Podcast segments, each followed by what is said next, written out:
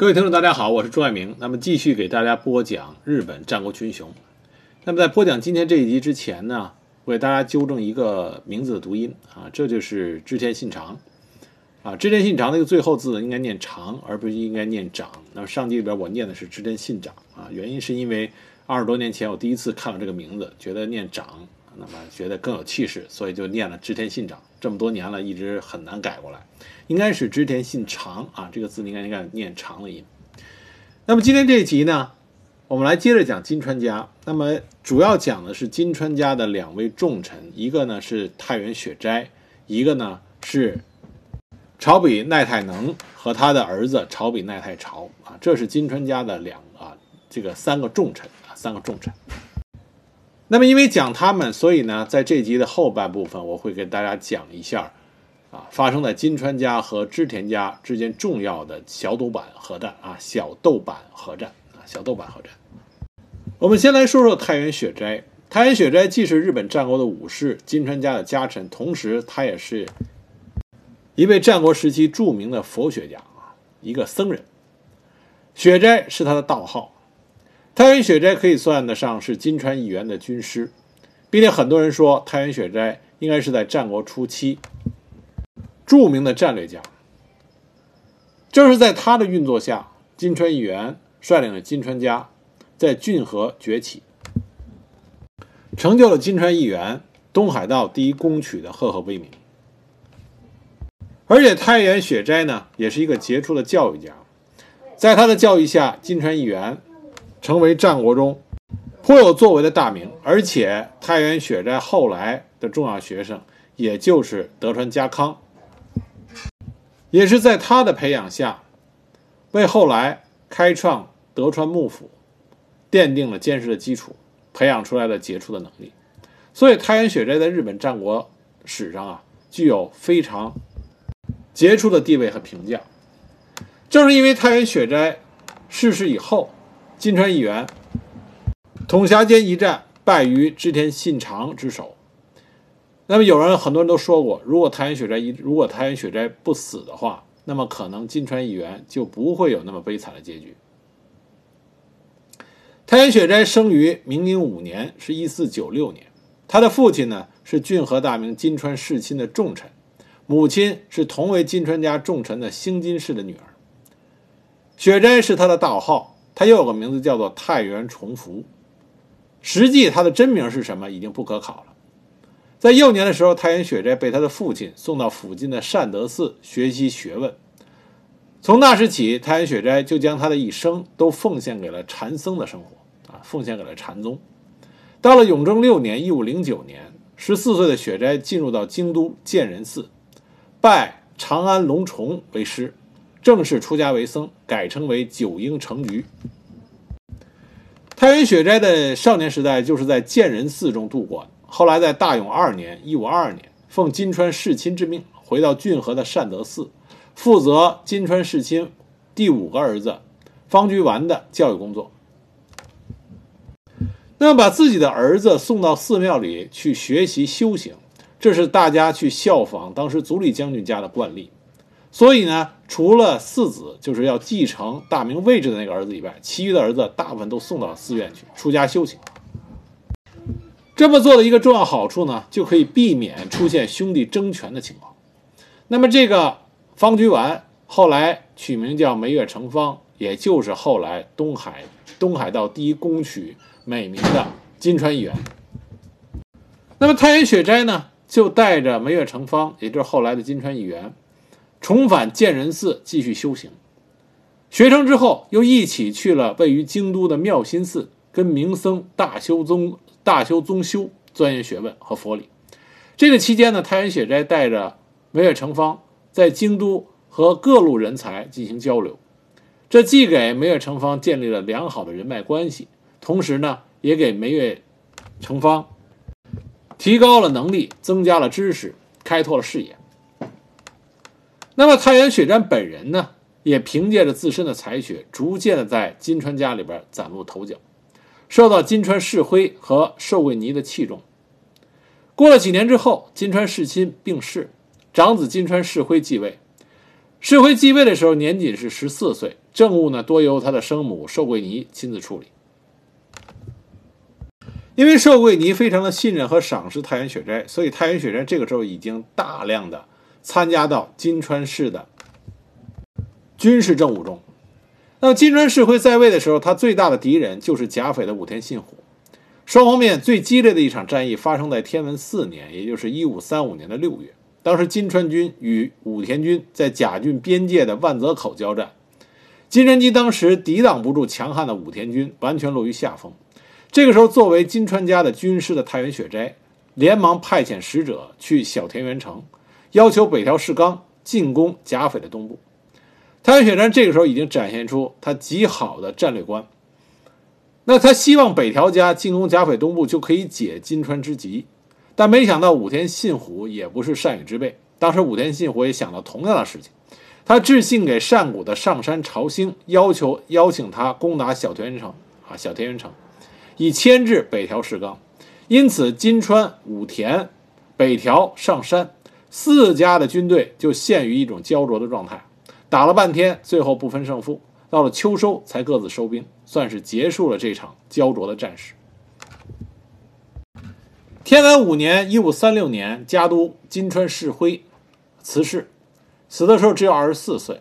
那么谁来继承金川世辉的家督位置啊？我们上集里边就讲了，当时有两个人选，一个是玄广会探，一个是梅月成方。那么寿桂尼呢，当然是希望自己的亲生儿子梅月成方来继承家督的位置。那么如何做到这一点呢？寿贵尼就倚仗的。太原雪斋，而太原雪斋作为梅月成方的师傅，自然要会对自己的这个徒弟加以提携，义不容辞。那么太原雪斋非常清楚梅月成方的优势在哪里，而要想当上家主的位置，就一定要拉拢足够多的重臣来支持自己。所以呢，他就以梅月成方的正统性作为号召，对于家臣进行拉拢工作。那么重臣朝比奈太能。洛奥世真、天野彦四郎等等，都被太原雪斋说服，来支持了梅月成方。那么有了这些重臣的支持，实际上双方面是不是兵戎相见，已经不是一个决定性因素了。当然，双方之间还是打了一场仗。那梅月成方呢，没有辜负自己老师的教导，亲率大军打败了。玄广会探啊，玄广会探这个时候已经还俗，名字叫做金川良真。那么最终在平定了金川良真的势力之后，文月成方继承了家督之位，由幕府任命为郡河守，并且改名为金川议员。太原雪斋金川议员的师傅，因为在这个过程中在金川议员走上家主位置的这个过程中立下了大功。所以呢，就被金川议员任命为是金川家的军师。那么太原雪斋呢，得以进展所长。在他的有生之年，金川家一直处于最鼎盛的状况。同时，太原雪斋也没有还俗，他兼任了骏河临济寺和兴金清见寺的主持，是骏河临济临济宗的始祖。那么，太原雪斋之所以被人称道，是因为他有卓越的战略眼光。他清楚地认识到，日本战国大名要想能够脱颖而出，必须有足够的粮食和人力。那么，对于当时骏河的位置来说，要想有足够的粮食和人力，就要拿下美浓、尾张平原，或者要不拿下关东平原。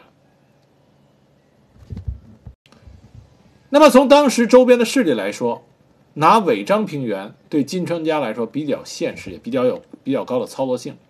但这里有个难题，就是后方的武田信玄和北条氏康，这两个人呢，和这两个人的家族都不是善与之辈，所以太原雪斋啊，就认识到，要想金川家要想崛起，就必须要和武田家和北条氏康啊，武田信玄和北条氏康建立起三家同盟。太原雪斋的构想呢，就是三家建立同盟，一起向外发展，金川往西主攻尾张平原，北条往东图谋关东八州。那么这也是北条家一贯的思路。武田呢，往北打越前，但是要实现这种三方同盟啊，它是需要一个步骤，不可能说太原雪斋一厢情愿，武田家跟北条家就愿意这么做，啊，不是这样，它是有一个过程。刚开始呢，太原雪斋建议金川家和武田家结了姻亲，那么金川和武田就变成了盟友。那金川家历来的盟友北条家自然不高兴，就开始对金川家的领地形成骚扰。太原雪斋为了消除后顾之忧，就写信给山内的上山县政，邀请他夹击北条。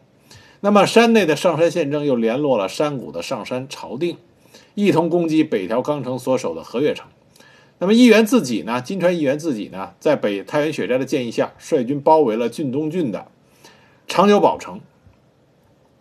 北条氏康虽然雄才伟略，但是难敌众手。我们上一集里边给大家讲过这个事情。最终就迫使着北条家必须坐到谈判桌上。那么金川家、上山家、北条家三家言和，那么这个三角同盟称为三方轮。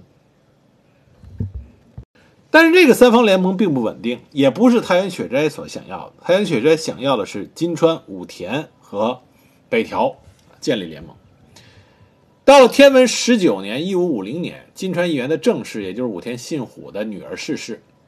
为了不让两家的良好关系就此断绝，那么金川家决定将长女嫁给信玄的嫡子义信啊，就武田信玄的大儿子武田义信，维持同盟关系。而同一年呢，北条氏康击败了山内的上山县政，这样北条氏康的实力大增。为了报当年之仇，所以就决定出兵郡河。这个时候的金川议员正在为上洛做准备啊，实际上是为了经略尾张平原做准备。北条氏纲突然来袭，金川议员准备迎战。同时，金川家的盟友武田信玄得到消息以后，也打算出兵支援议员。眼看着金川家和武田家的联军就要和北条家进行一场大战，但是这时候太原雪斋他认为北条氏康是一个难缠的对手，跟他作战的话，不会是一时半想可以得到一个结果的，这必将影响到金川家。经略尾张平原的目的，所以他强烈建议和北条家进行议和。那金川议员呢，接纳了雪斋的提议，就与北啊太原雪斋一起在善德寺会见了武田信玄和北条氏康。这三位当时战国大名中的佼佼者，也是相对年纪比较轻的，有着雄图伟略的战国大名。在一起进行了和谈，史称善德寺会盟。那么太原雪斋在其中凭借着他卓越的外交才干，终于说服了北条氏康达成和议。会盟之后，三家结成了姻亲，至此甲相郡三国同盟正式成立。而太原雪斋终于看到了自己所设计的金川、武田、北条三家联手这么一个战略局势。终于在他的努力下实现了。很可惜，三年之后，也就是一五五五年的十月，太原雪斋圆寂，享年六十。死后获赐宝珠护国禅师的谥号。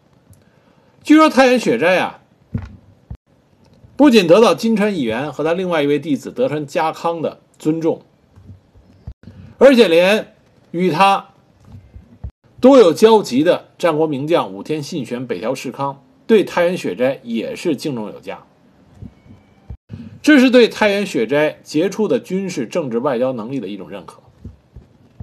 那么这里多说一句，很多人说德川家康能在日本战国这个群雄并起的时代，最终坚持到最后，建立了德川幕府。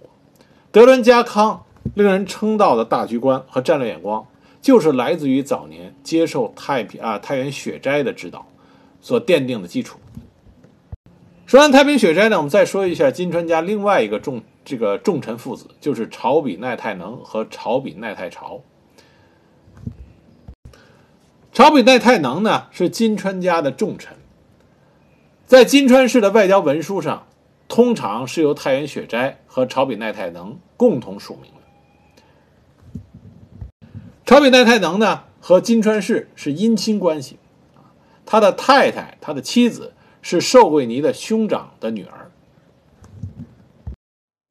那朝北奈太能他们家呢，是以远江国的要冲挂川城为居城，经常协助金川议员在远江三河领土之战略规划。在小松坂之战中，朝北奈太能是担任的是总大将太原雪斋的副将。在天文十八年（一五四九年），冈崎城城主松平广州横死的时候，正是朝比奈太能担任的冈崎城接收的任务。朝比奈太能是在弘治三年，也是一五五七年八月三十日病死。他对金川议员一直是忠心耿耿，并且呢，朝比奈太能久经战阵。有人说啊，如果朝比奈太能不死，如果太平呃太原雪斋不死。就不会存在着统辖间之战，这呢也是有一种可能性。当时朝比奈太能死的时候，金川议员也是深感叹息。那么在朝比奈太能死之后三年，就是统辖战啊统辖间之战发生的日子。那朝比奈太能的儿子叫朝比奈太朝，朝比奈太朝参加了统辖间之战啊，当然他不在统辖间，不在金川议员的本队，当时他是作为先锋，率领两千人攻下了鸠津。他和他父亲一样，对金川家族死心塌地、忠心不二。在得知金川议员死讯之后，朝比奈太朝率率兵退回了远江国挂川城。那么，金川议员死以后，他的儿子金川世真续任了家督。我们前面讲到，世真的能力比起他的父亲要差的很多，而且还倒行逆施，擅杀重臣。因此呢，金川家的很多重臣都开始投靠松平家，因为松平元康啊，也就后来德川家康，就像金川议员的另外一个儿子一样，跟金川家很多重臣原来关系都很熟，而且松平元康的能力也得到了金川家这些重臣的认可，所以很多人都去投靠松平家。那么镇守远江挂川城的朝比奈代朝，为了压制住远江。诸将啊，诸诸将的这个动摇，就杀死了当时有谋反嫌疑的景义古城景义古城城主景义直亲。但是这样呢，依然没有改变当时的局面，脱离金川氏的家臣还是很多。到了一五六七年永禄十年的时候，因为金川世真不满信玄暗中协助叛党，停止运送海盐给甲斐，导致武田信玄在一五六八年的二月进攻金川家的郡府城。那么，朝比奈太朝呢，就把金川世真迎到了挂川城。一五六九年十二月二十七日，德川家康突袭挂川城，至此金川市大部分的重臣接连叛逃到了武田氏或者是德川氏的麾下。那么，朝比奈太朝呢，依然保持着他对金川氏的忠义，负隅顽抗，与德川家康苦战了五个月之后，打开城门，与金川世真逃往了伊豆国。从此就没有了朝比奈太朝任何的记载呃记载资料。有两种说法，一种说他是投靠到了德川家臣啊，德川的家臣酒井忠次的麾下；另外一种说法说他投靠了北条家，作为北条纲成的啊属下。但是真相也没有任何史料记载。所以朝比奈太朝和朝比奈太能这父子俩啊，当然父亲是朝比奈太能。儿子是朝比奈太朝，这父子俩对于金川家那是忠心耿耿，是金川家的中流砥柱。那么讲完了太原雪斋和朝比奈太蒙、朝比奈太太啊、朝比奈太朝父子俩以后，我给大家讲一下小豆坂合战。小豆坂合战呢，是日本战国时期天文年间金川家与织田家为了夺取三河国而发生的两次重要战役的总称。起因呢，是因为松平家，也就是德川家康的本家，他的祖父叫松平清康。这个人将来在讲德川家的时候，会专门给大家讲。这个人能耐很大。那么在他主政的时候呢，松平氏完成了西三河统一以后，对尾张发起了猛烈进攻，并且获得了巨大胜利。但是清康英年早逝，当他死以后，松平的势力逐渐衰退，而且衰退的速度很快。那么织田家为了报复之前，松平清康对尾张的进攻，就开始攻略三河。松平家的少主松平广忠向金川求援，金川议员呢，本来就有经略三河的野心，也要打击尾张的势力，因此就出兵介入到这场纷争，两次在小豆坂与织田信秀激战。第一次合战，织田家胜了一场；第二次合战，金川议员击败了织田家。那么第二次合战之后，松平家成为金川家的家臣，而织田的势力呢，也被彻底赶出了三河。三河位于尾张国和远江国之间，原来呢一直是内乱纷纷。那到了松平氏的家主松平清康登上家主之位以后，松平清康雄才大略，展开了对邻国邻国统一的这个。一系列的攻略，所以很快呢就奠定了在三河国内的独尊地位。那么在一统了三河之后，松平清康又将战火烧到了尾张国，和织田军对阵，当时给织田军压力非常大。但是天妒英才，不到三十岁的时候，松平清康不幸为家臣所杀，史料称叫守山崩。那么松平清康死了以后，继位的是他的儿子松平广忠，但松平广忠仅仅十岁。那么织田信秀呢？一看松平清康死了，马上点起大兵，就追杀到了冈崎城下。七日七夜的围城战，松平氏虽然免于灭顶啊，没有被消灭，但经过这一仗，周边的这些大名都看出来了，没有了清康的松平氏，已经没有办法撑起大局。因为毕竟松平广州还是个孩子，为了挽救松平家的厄运，所以松平氏的老臣向金川氏求救。那么金川议员自然不会放过这个机会，所以就打起了扶助幼主广忠的旗号，再次进入三河。天文十一年（一五四二年）八月十日，金川议员大举进兵三河。以松平广州为前锋，目标直指安乡城。金川松平联军在生田原布下了阵势，而相对的呢，织田信秀以弟弟信康为前部，自古渡城，也就是现在的名古屋市出发，进入安乡城待敌。第一次小豆坂合战拉开了序幕。尾张织田军素来都是狂傲不羁，所以当时就没有打算守城。要野战破敌，所以呢，以织田军就从安乡城出动，渡过石隐川，向马头原方向东进。那么金川军和松平军呢，也从生田原向西运动。就在小豆坂这个地方，两军相遇，杀声震天，展开了激烈的战斗。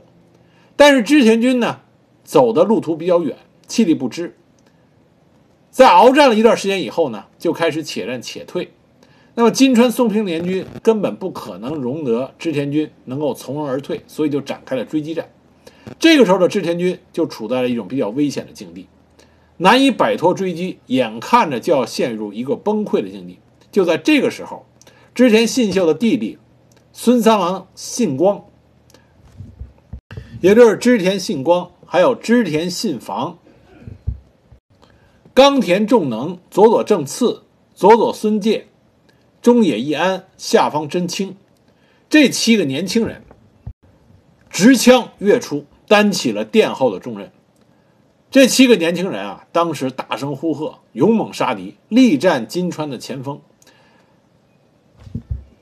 令追军啊气焰为之一挫。在他们的带动下，织田军的士气迅速的回复，纷纷的停住奔逃的步伐，重新整队，逆袭向金川的追军。这使战局就发生了奇迹般的逆转，织田军一举击败了金川松平联军，使得联军全军崩溃。第一次小豆坂合战，凭借着七武士的奋战，织田军反败为胜，重挫了金川军的西进意图。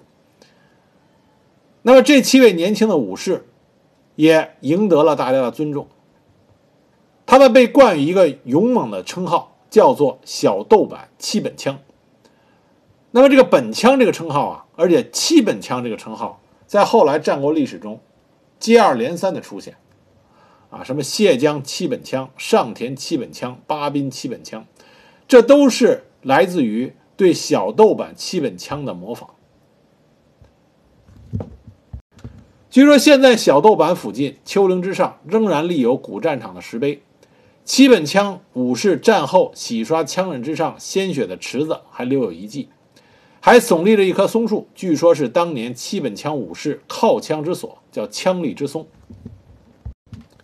那么金川松平联军战败，很多豪族开始投向织田家的势力，只剩下冈崎城还在松平家的手里。那么松平广州广州不甘心这个命运，再度试图再次试图夺取安祥城，结果又遭到失败。松平氏到了山穷水尽的地步，所以在织田信秀于天文十六年（一五四七年）又一次发动三河呃三河进攻的时候。松平广州呢，就派遣使者到郡府，请求金川议员的救援。金川议员再次答应，但是提出条件，要求松平氏提供人质。